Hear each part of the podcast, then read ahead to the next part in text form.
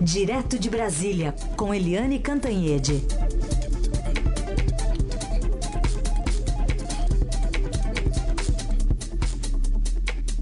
Oi, Eliane, bom dia. Bom dia, Raíssa, Carolina, ouvintes. Bom dia, Eliane.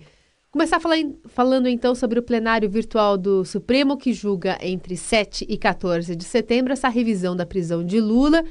Esse é aquele recurso contra a decisão tomada em abril que negou a liberdade ao petista. Mas eh, se a gente está falando de um embargo de declaração, que é um tipo de recurso que, em tese, não muda o resultado do julgamento, por que tanta expectativa sobre essa decisão? O que, significa, hein, Eliane? Sabe o que acontece, Carolina? A defesa do ex-presidente Lula alega que a prisão em segunda instância é uma possibilidade, não é uma decisão automática, ou seja, não basta ele ser condenado em segunda, segunda instância para ser preso. Então, eles querem uma revisão da prisão, não é uma revisão da pena, é, não é nada disso, é uma revisão específica da prisão. Agora, quando o relator da Lava Jato, que é o ministro Edson Fachin, e, é, manda para o plenário virtual, ele já está dando uma sinalização do resultado. Por quê?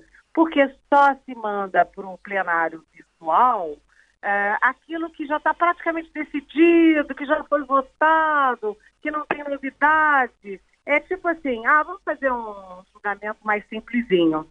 Então, os ministros podem enviar os seus votos, podem não, terão que enviar os seus votos por escrito, né? Vão lá, depositam o voto, não precisam botar a cara, não precisam é, discursar, não precisa ter polêmica, não precisa nada, é só cada um botar o seu voto por escrito. Depois que o último é, ministro puser o seu voto, é, já está pronto para ser anunciado. Então, isso pode ser entre 7 e 14 de setembro. É mais uma coisa lá da, da estratégia de comunicação da defesa do ex-presidente Lula, porque essas coisas todas visam menos o resultado jurídico, que eles já imaginam qual seja, né, a negativa do Supremo, mas visa manter o ex-presidente Lula sempre nas manchetes, sempre nos debates, inclusive nós aqui falando disso, né? Mas o efeito prático tende a não haver. Aí e começa no, num feriado, inclusive, né? 7 de setembro, o julgamento. Exatamente, que é, é. sexta-feira da próxima semana. Para esquentar o plantão, né? Acho que Dá tá aquela bom. animada no plantão. Tá bom. Ô, Eliane, e Romero Jucá, né, decidindo sair da liderança do governo por discordância da condução da crise dos venezuelanos lá em Roraima. Faz tempo que ele é governo, né? É, olha, Raíssen, o Romero Jucá, ele é, botou no Twitter dele, anunciou pelo Twitter. É uma novidade esse negócio de você ficar anunciando decisão política pelo Twitter. Eu acho que o Trump, Donald Trump, está fazendo escola aqui no Brasil. Mas, enfim, ele queria que o Brasil fechasse as fronteiras com a Venezuela. Imagina, fechar a fronteira com a Venezuela é um ato gravíssimo, entendeu? Do ponto de vista de política externa. É, mas por que, que ele queria isso? Porque ele é candidato à reeleição lá em Roraima. Ele quer ficar bem com os eleitores do estado dele. É, enfim, agora você diz, puxa vida, ele deixar a liderança, eu fiquei perplexa, sabe por quê? Ele, há muito tempo, ele é governo. Ele foi líder do governo Fernando Henrique, líder do segundo governo Fernando Henrique, líder do governo Lula, líder do governo Dilma Rousseff e líder agora do governo Temer. Ou seja, ele é o líder de qualquer governo. Se elegeu o Bolsonaro, líder. Se elegeu o Alckmin, líder. Se elegeu a Marina Silva, se bem que ela não vai querer, mas enfim. Ele é sempre líder. Para ele jogar assim a toalha é porque ele está vigiando as eleições em Roraima. Bom, falando em eleições, o Ministério Público de São Paulo também moveu uma ação de improbidade administrativa contra o Fernando Haddad, que é ex-prefeito de São Paulo e candidato a vice na chapa do Lula, na qual pede a condenação de, do ex-prefeito por enriquecimento ilícito, no caso envolvendo o pagamento de dívida de mais de 2 milhões e meio de reais na campanha de 2012, a Prefeitura de São Paulo pela UTC Engenharia por meio de Caixa 2. É, o que, que, pode acontecer com o Haddad a partir de agora, Eliane? Olha, Carolina, primeiro a gente precisa contextualizar isso, porque, na verdade, quando você vê todas as punições, né, por exemplo, o Lula está na cadeia lá em Curitiba. Não é por caixa 2, né? É por causa do triplex, que se suspeita foi um presente das empreiteiras em troca de favores, inclusive em troca de desvios da Petrobras. Isso é o que a justiça diz. Né? O Eduardo Cunha, ele também está preso por grande quantidade de dinheiro desviado e que está lá numa conta, não sei aonde, que não tem nada a ver com o Caixa 2. O Sérgio Cabral, exatamente, está preso também, condenado a mais de 100 anos, e não tem nada a ver com, com Caixa 2.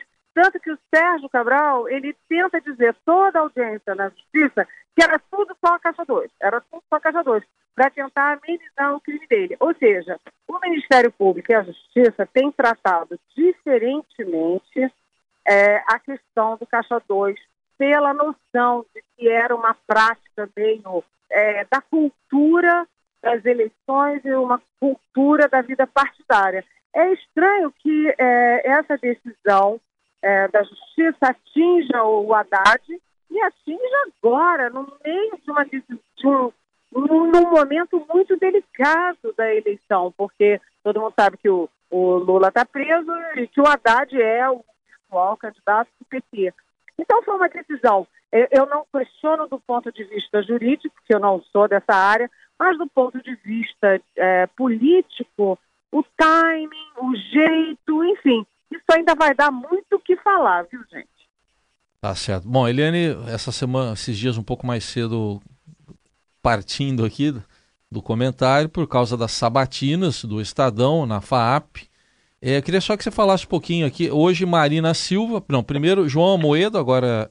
É a Marina, né? Agora de manhã? Ou é o João Amoedo? Não, não. Primeiro, de 10 a meio-dia, aqui no auditório da FAAP, na rua Lagoas, em Genópolis, você vai ter o João Amoedo. Amoedo. O João Amoedo, que é um banqueiro, é o mais rico de todos, etc., ele vem crescendo nas pesquisas.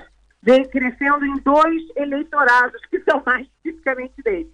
O eleitorado mais escolarizado e o eleitorado mais endinheirado. Ele está ganhando pontos nas pesquisas, inclusive uma pesquisa que saiu essa semana, e ele reclama que não tem espaço, e como ele é do Partido Novo, como ele não é político tradicional, ele não tem como falar. Pois é, hoje ele terá duas horas para expor as suas ideias, os seus motivos para disputar a presidência da República.